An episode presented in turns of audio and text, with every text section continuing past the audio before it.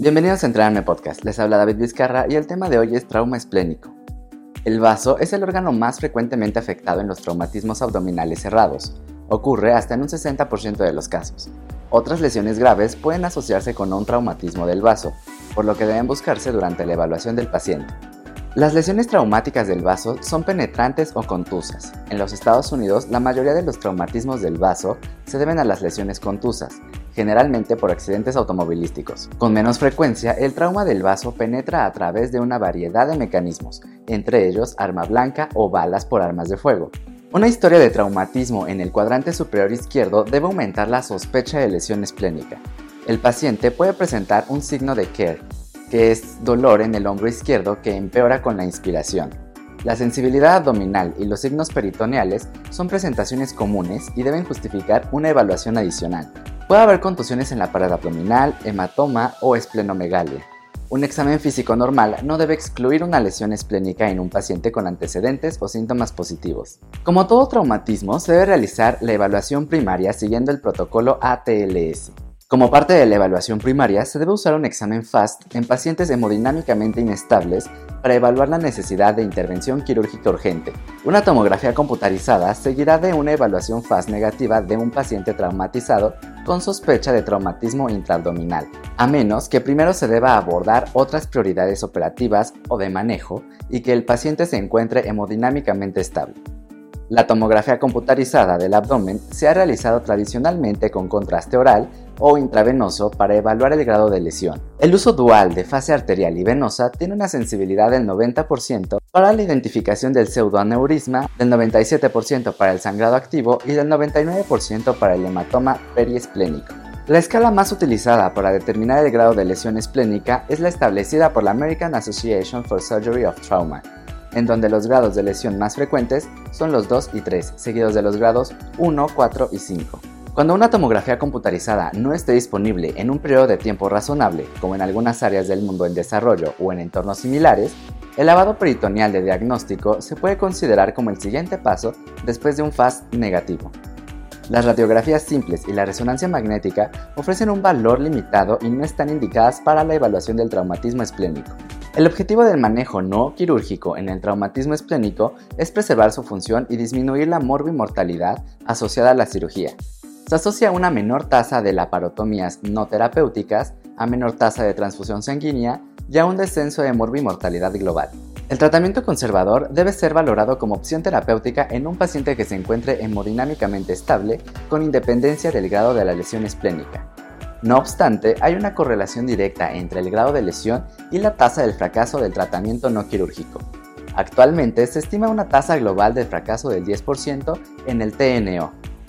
Se han descrito varios factores de riesgo asociados a dichos fracasos, por ejemplo el grado de lesión, presencia de gran hemoperitoneo, exacerbación de contraste en la prueba de imagen, hipotensión arterial a su llegada, lesión cerebral asociada y la necesidad de transfusión sanguínea.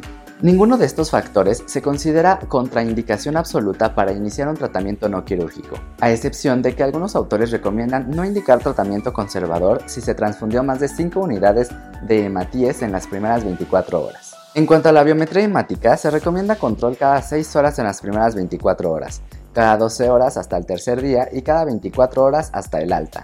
No existe consenso sobre cuándo iniciar la profilaxis para la trombosis venosa profunda. En un estudio retrospectivo realizado con 328 pacientes, el inicio temprano con heparina de bajo peso molecular entre las 48 y 72 horas desde el ingreso no se asoció a un aumento de sangrado ni a mayor fracaso del tratamiento no quirúrgico. En los últimos años se observa cierta tendencia a disminución del fracaso del tratamiento no quirúrgico debido a la introducción de la arteriografía y la embolización, sobre todo para los grados 4 y 5, las indicaciones de la angioembolización incluyen absolutas, grados 4 y 5 en ausencia de otras lesiones de paciente estable, y exacerbación de contraste periesplénico, y relativas en grados 1, 2 y 3 en presencia de indicios de exacerbación de contraste en TAC. Lesión intravascular esplénica asociada como pseudoaneurisma o fístula arteriovenosa, hemoperitoneo moderado y disminución de los niveles de hemoglobina durante el manejo conservador. La angioembolización puede realizarse proximal o distal, según la literatura consultada, el abordaje proximal es más rápido y sencillo, Está asociado a menos fracasos del tratamiento conservador, además de tener menos complicaciones que el abordaje distal. Complicaciones mayores. Sangrado hasta del 9% asociado a pseudoaneurismas no diagnosticados o resangrados, lesiones asociadas omitidas como pancreáticas o diafragmáticas, sepsis o abscesos esplénicos en un 4%, infarto o atrofia esplénica, pancreatitis aguda, sobre todo asociada a la inferimbolización proximal, lesión iatrogénica arterial en un 3% y es más común en niños, nefropatía secundaria a medio de contraste y trombosis venosa profunda.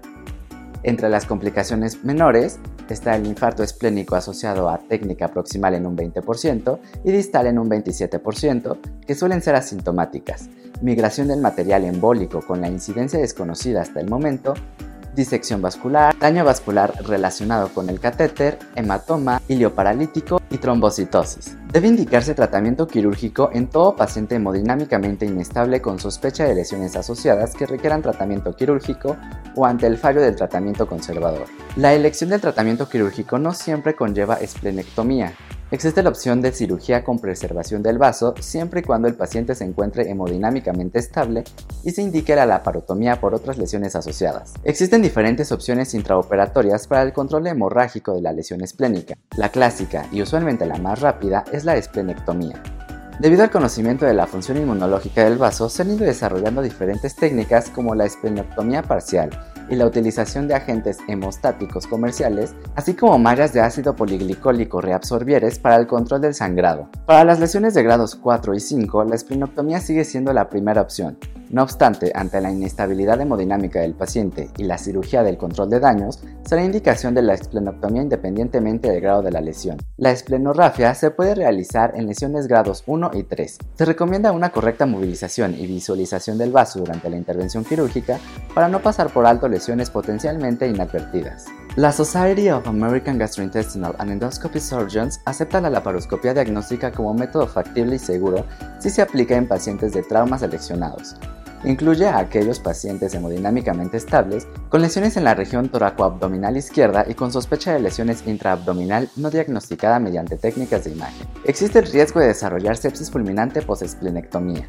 El periodo máximo de riesgo de infección grave se encuentra en los primeros 3 a 5 años tras la cirugía y se mantiene durante el resto de la vida del paciente en un 5%. En niños se describen incidencias entre el 2, 4 y el 11%. El resto de las complicaciones asociadas a la cirugía están más relacionadas con la presencia de lesiones asociadas que por la esplenectomía per se. Para su prevención se recomienda la vacunación frente al neumococo e influenza a las dos semanas de la esplenectomía, basados en un nivel de evidencia 2 y 3, así como también en aquellos pacientes que desarrollen hipoesplenismo tras el tratamiento conservador. Estos pacientes deben saber que son más susceptibles a la malaria que el resto de la población, por lo que pueden seguir estrictamente la profilaxis antimalárica correspondiente al área endémica a la que viajen. No hay acuerdo sobre el uso generalizado de la profilaxis antibiótica en todos los pacientes esplenectomizados. Dado el mayor riesgo de sepsis en niños y adolescentes, se recomienda la profilaxis en todo menor de 16 años, así como en pacientes mayores de 50 años y en aquellos con mala respuesta serológica a la vacuna.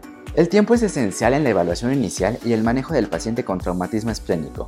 El tiempo hasta la laparotomía o el manejo endovascular del traumatismo esplénico de alto grado puede influir en los resultados, ya que puede predecir una mayor pérdida de sangre intraabdominal con la demora en el manejo definitivo en el paciente con traumatismo esplénico de alto grado con hemorragia intraabdominal activa. Se prefiere el rescate del vaso ya que el vaso es muy importante para optimizar la función inmunológica.